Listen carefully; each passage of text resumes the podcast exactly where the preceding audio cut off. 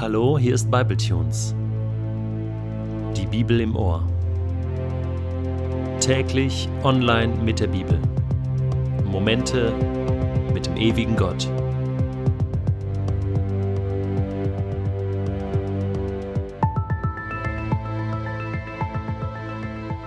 Der heutige Bibletune steht in Matthäus 9, die Verse 27 bis 34 und wird gelesen aus der neuen Genfer Übersetzung.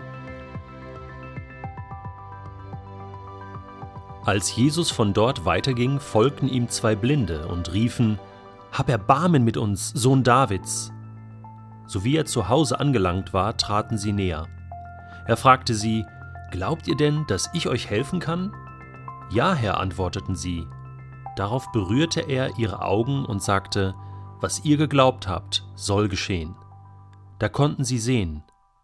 Jesus aber verbot ihnen mit aller Entschiedenheit, jemand etwas davon zu sagen. Doch kaum waren sie aus dem Haus, da fingen sie an, in der ganzen Gegend von Jesus zu erzählen. Die beiden waren noch nicht zur Tür hinaus, da wurde ein Besessener, der stumm war, zu Jesus gebracht. So wie der Dämon ausgetrieben war, konnte der Stumme reden. Die Menge staunte und alle sagten, so etwas hat man in Israel noch nie gesehen. Die Pharisäer aber behaupteten, er treibt die Dämonen mit Hilfe des Obersten der Dämonen aus. Gott liebt dich nicht nur bedingungslos, sondern auch pausenlos. Das fällt mir auf, wenn ich das Matthäusevangelium lese. Pausenlos ist Jesus unterwegs, pausenlos begegnet er Menschen, pausenlos und bedingungslos hilft er Menschen, heilt er Menschen. Pausenlose Liebe, pausenlose Gnade und Barmherzigkeit. Und das wissen auch die zwei Blinden, die da Jesus gefolgt sind, bis nach Hause und rufen ihm nach, Hab Erbarmen auch mit uns, sei uns auch gnädig, Sohn Davids. Das ist ein klarer Ausspruch. Hey, wir glauben, du bist der Sohn, dieser königliche Sohn aus der Linie Davids, du bist der Messias. Hab Erbarmen mit uns, hilf uns. Und Jesus macht auch hier keine Pause. Er dreht sich um, und sie folgen ihm bis ins Haus hinein. Das lesen wir. Und dann stellt er die entscheidende Frage. Glaubt ihr denn, dass ich euch helfen kann? Glaubst du, dass Gott dir helfen kann? Jesus stellt die Frage nach dem Glauben, nach dem Maß des Glaubens. Denn erst nachdem sie das bejaht haben, antwortet Jesus ihnen und sagt, was ihr geglaubt habt, soll geschehen. Man könnte auch übersetzen, das Maß eures Glaubens soll euch zuteil werden. Was bedeutet das? Das ist die Frage danach, wie viel traue ich Gott eigentlich zu? Wie viel traue ich ihm zu? Wenig, mittelfiel, sehr viel? Pastor Yongki Cho aus Seoul hat mal folgendes Bild gebraucht, um das zu verdeutlichen.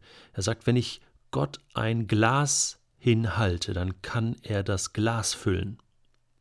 Wenn ich ihm einen Eimer hinhalte, kann er mir den Eimer füllen.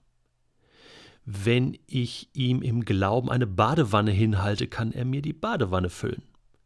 Und wenn ich ihm einen ganzen Swimmingpool hinhalte, dann kann er mir den Pool voll machen. Verstehst du dieses Bild?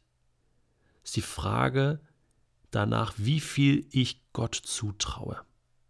Im Hebräerbrief heißt es einmal, dass Gott sich darüber freut, wenn wir ihm viel zutrauen.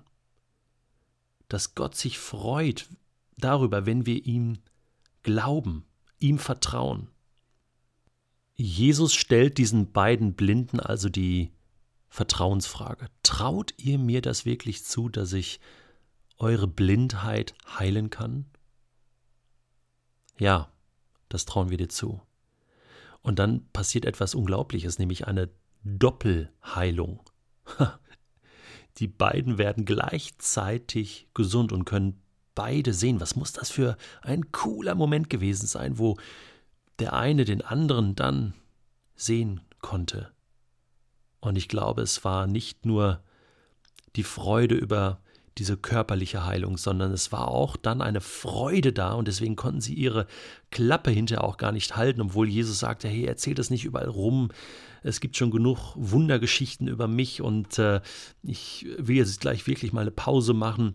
Sie können gar nicht an sich halten, weil sie auch gesehen haben, wer Jesus wirklich ist. Sie haben ja quasi eine Bestätigung bekommen, dass er wirklich der Messias ist. Ihre Anfrage wurde also beantwortet. Nicht nur mit der Heilung, sondern durch die Heilung konnten sie erkennen, hey, das ist wirklich Jesus, der Messias, der Retter der Welt. Und das haben sie rausgerufen in die ganze Gegend. Und kaum waren sie zur Tür raus, kam schon der nächste Fall. Ein besessener Mensch, der stumm gewesen ist, nicht sprechen konnte. Und Jesus, und das wird jetzt hier nur ganz knapp beschrieben, befreit auch ihn.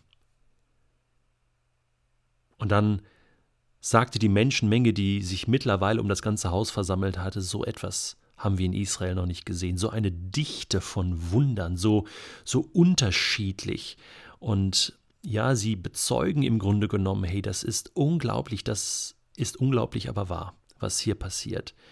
Jahrhunderte hatte man keinen Propheten mehr gehört. Malachi war der letzte Prophet gewesen. Über 400 Jahre lang hatte man von Gott nichts mehr gehört und nichts mehr gesehen. Und nun so eine Fülle, so eine Dichte, so eine Konzentration von Gottes Wirken in dieser Welt.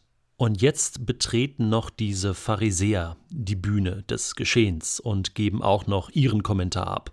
Und es ist interessant, ihr Feedback ist ein sehr wichtiges Feedback.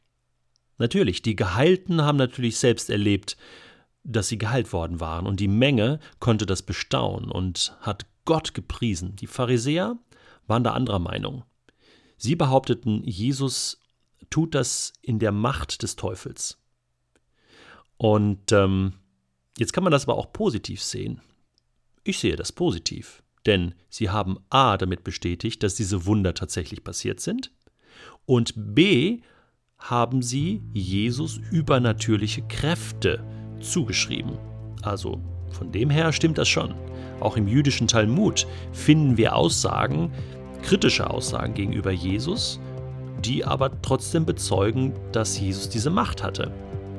Übrigens wird Jesus ein paar Kapitel weiter genau diese Frage noch einmal aufgreifen und auch beantworten, woher er diese Macht hat. Ich glaube, für heute reicht es, wenn wir feststellen, kein Mensch kommt an Jesus vorbei. Du kannst es kritisieren, du kannst deine Vermutung anstellen, woher Jesus diese Kraft hat, du kannst bestaunen oder du kannst selbst erleben, was für eine Macht Jesus hat. Er stellt die Glaubensfrage. Er stellt die Vertrauensfrage. Glaubst du wirklich, dass ich dir helfen kann? Und du musst das selbst herausfinden, ob das stimmt.